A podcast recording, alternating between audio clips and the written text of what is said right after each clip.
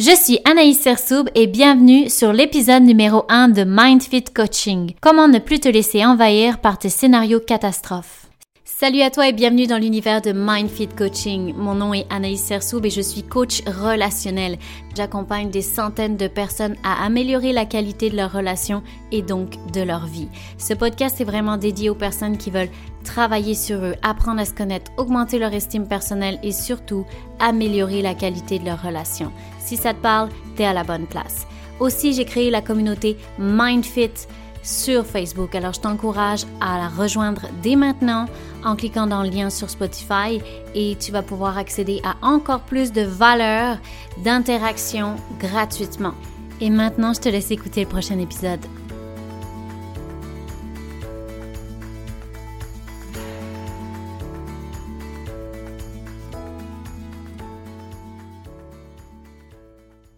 Alors dis-moi, est-ce que tu es du genre à avoir une imagination fertile Que ce soit des images mentales, des mots, des dialogues internes, est-ce que ta boîte à images, elle se met à partir rapidement quand tu penses à un événement, à quelqu'un ou même la vie en général?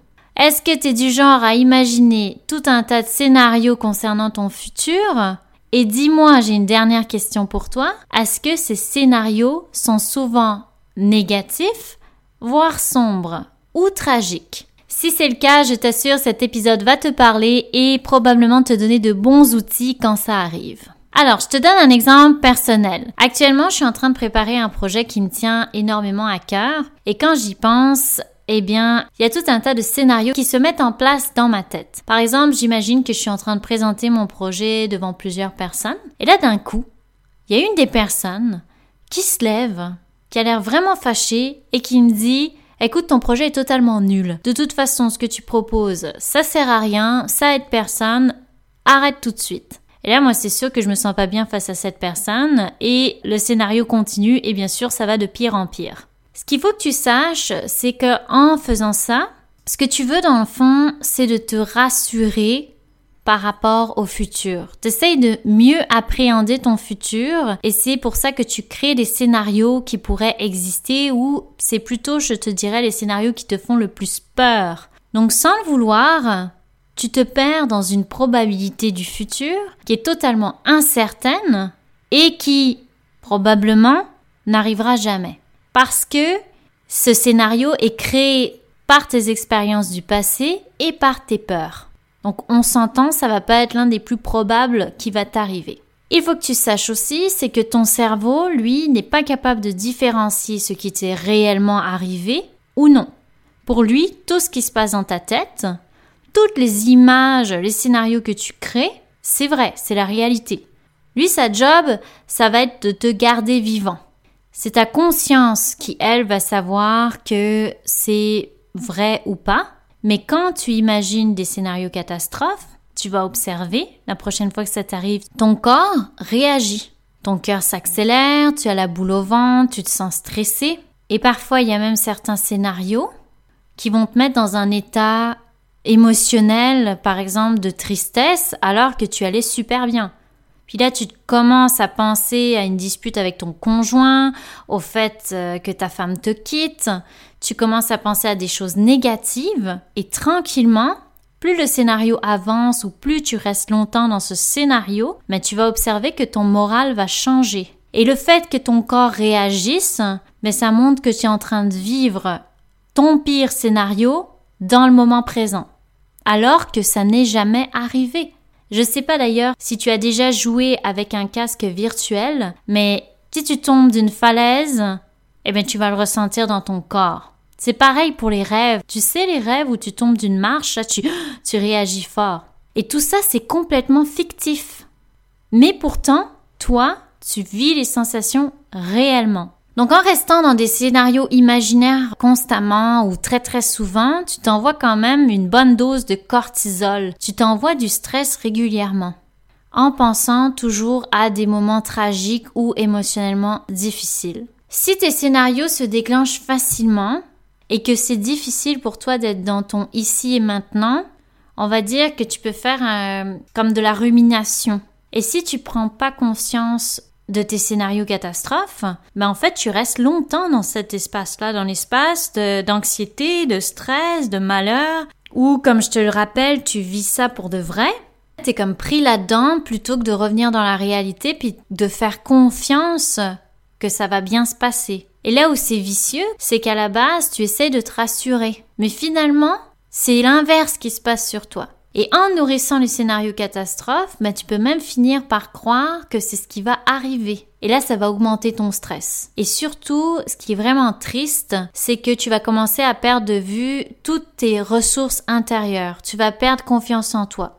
Parce que, en imaginant les scénarios tragiques, t'augmentes tes peurs. Tu les laisses encore plus, tu laisses tes peurs prendre encore plus de place dans ton esprit. Alors, comment faire pour justement être de moins en moins dans des scénarios catastrophiques et irréels? Donc moi, je vais te proposer quelques conseils que tu pourras essayer régulièrement et qui vont certainement t'aider à revenir dans la réalité, dans le présent et justement t'aider à te faire confiance et à faire confiance que le futur, ben, ça va pas être si sombre que ça. Déjà, la première chose que je peux te dire, c'est que c'est important de reconnaître des scénarios, de t'observer lorsque ça commence à se construire dans ta tête. Par exemple, tes pensées divaguent et là tu vas vers une réalité qui n'existe pas. Tu es dans le futur, puis là tu commences à créer des choses qui sont négatives ou qui te font très peur.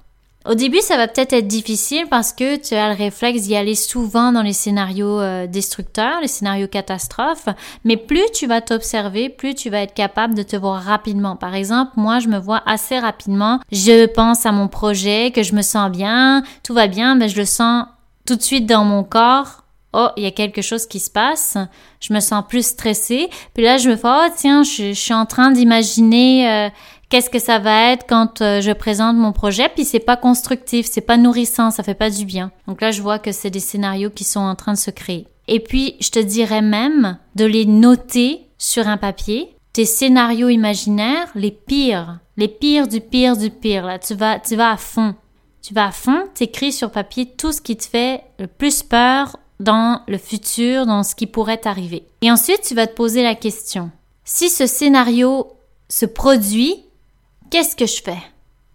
Quelles sont mes solutions? Comment je peux faire pour que ça, ça change? Comment je peux faire pour que finalement ça se passe bien ou que ce soit moins dur? Ou tu peux te demander, OK, réellement, j'ai combien de chances que ça m'arrive? Est-ce que c'est probable? Est-ce que c'est réel? Et en te questionnant, tu vas te ramener dans la réalité parce que probablement que tu vas te rendre compte que ton scénario catastrophique, ben, il est assez rocambolesque. Donc une fois que tu as déterminé tes scénarios les plus catastrophiques, tu dois aussi apprendre à identifier les peurs derrière. Ça va être important, ça va t'aider à ce que tu ailles moins vers les scénarios catastrophes. Parce que tu vas prendre plus conscience rapidement que tu as des peurs, tu as peur de l'échec, tu as peut-être peur de l'abandon, d'être humilié, d'être rejeté, et aussi il y a peut-être des besoins en arrière, besoin d'être soutenu, tu as besoin d'être entendu, tu as besoin, etc. Ça, ça va t'ancrer encore plus dans tes ressources et ça va laisser moins de place à l'imaginaire.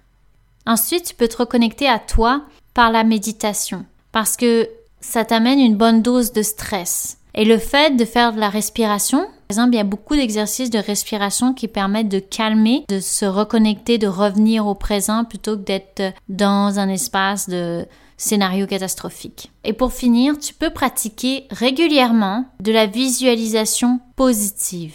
La visualisation positive, c'est pareil, c'est comme de la méditation, mais au lieu d'imaginer un scénario catastrophique comme tu peux le faire habituellement, là tu vas imaginer l'inverse. Tu vas imaginer un scénario très positif. Par exemple, moi, j'avais beaucoup de scénarios catastrophiques, tragiques quand j'étais enceinte de ma fille. J'avais peur de la perdre. Ce que j'ai fait, c'est que j'ai fait de la visualisation positive. Je me suis imaginé que tout allait bien, que la grossesse allait super bien se passer, que sa naissance allait très bien se passer, etc. Et ça m'a fait du bien. Parce que, rappelle-toi, le cerveau ne sait pas différencier le réel de l'irréel. Donc, quand tu lui envoies des scénarios négatifs, ben, c'est sûr que tu vas te sentir stressé, euh, etc. Mais quand tu fais l'inverse, tu vas te sentir bien tu vas ressentir en dedans toi de la joie, de, du bien-être.